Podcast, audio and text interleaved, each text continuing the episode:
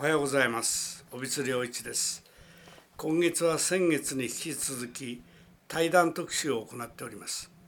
今月のお客様は株式会社シーボンの会長犬塚正弘さんです、えー、まだ会長さんはまだ63歳っておっしゃってたから老いてるっていう感じはしないと思うんですよね。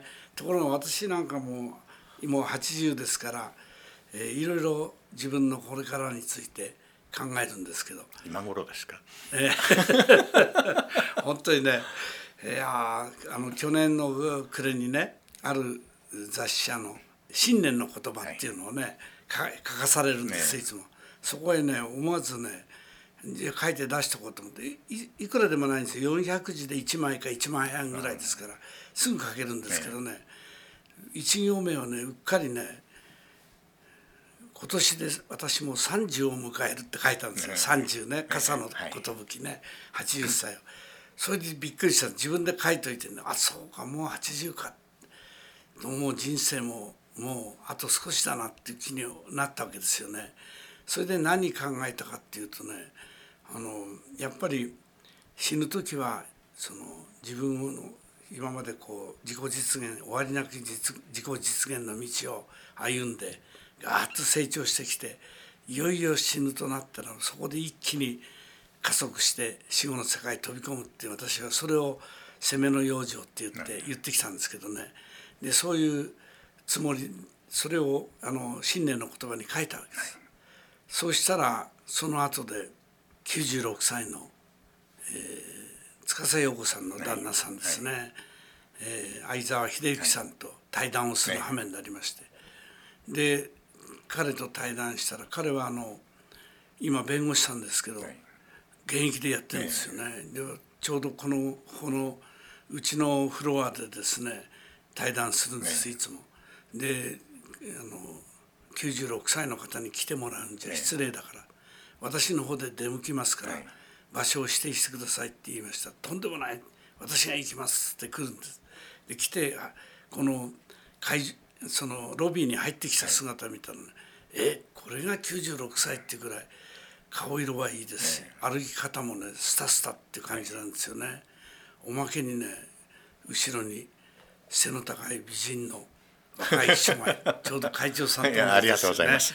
よく似てます。よそれでそれで来てねそれで2時間ばかりで話しました、いやもう圧倒されましたね。このなんていうか若々しいでしかも彼は戦時中シベリアに抑留されたりしてね相当な苦労してるんですよ。それから胃がんの手術もしてると。それなのに全くそういうトラウマのない明るい顔なんですよね、それでいろんな考え方を聞いてると私なんかまだダメだなと思ってね。いや本当にね。素晴らしいと思ってます。私はいつも。ひよっこだと思ったんですよ。それでねもう偉そうなことはまだ考えまいと。ね。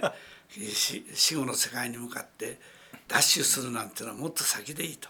今はもうひよっこらしくおずおずとおどおどとね生きていこうってその時思ったんですけどね、えー、会長さんなんかこれからの60代70代何かこう心に帰するところあるんですか、うん、小渕先生みたいな生き方ができたらいいなといつも思いますですね。いやえー、やっぱりあの人から必要されると。いうのはやっぱ素敵な生き方ですよね。えー、そうやってあの現役でずっとされてると、今もですね本当に素晴らしいなと思いますね。恐縮します。今会長さんなんか体調としてはあの、いいですか？えー、もうどこも悪いとこあります。えーゴルフはやるんでしたっけ？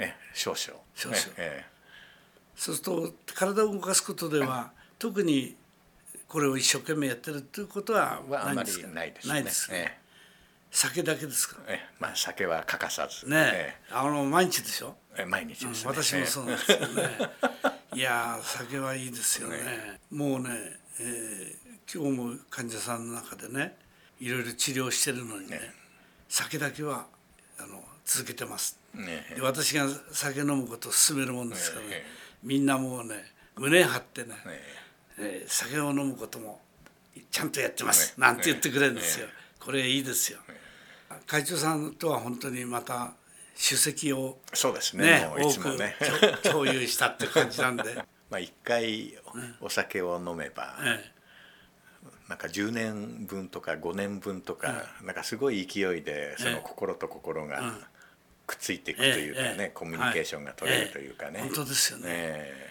私はがんが専門ですけれど、がんもやっぱり社会問題ですけど、えもう一つはね認知症がそうですよね、認知症は大きな社会問題になってますけどね、認知症を防ぐというか認知症にならないとかいうことでねあの人からその意見を聞かれることがあるんですね。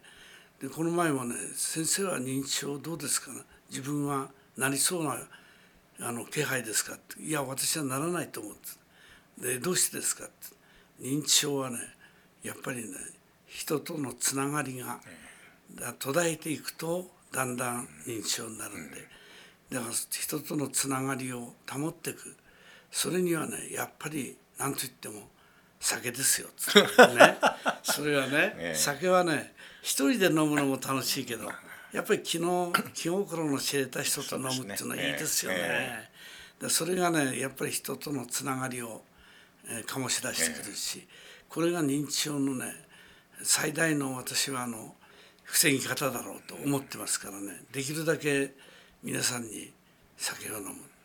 でだん、まあ、できればいろんな人と一緒に飲んで、そうですよね、えやっぱり一人で深酒してたらね、え認知症にそうですよ。近づくかもわかんないですね、えうん、だから誰かと一緒ってないんで、また会長さんとも時々飲ませていただいて、ええ。ぜひ。ええ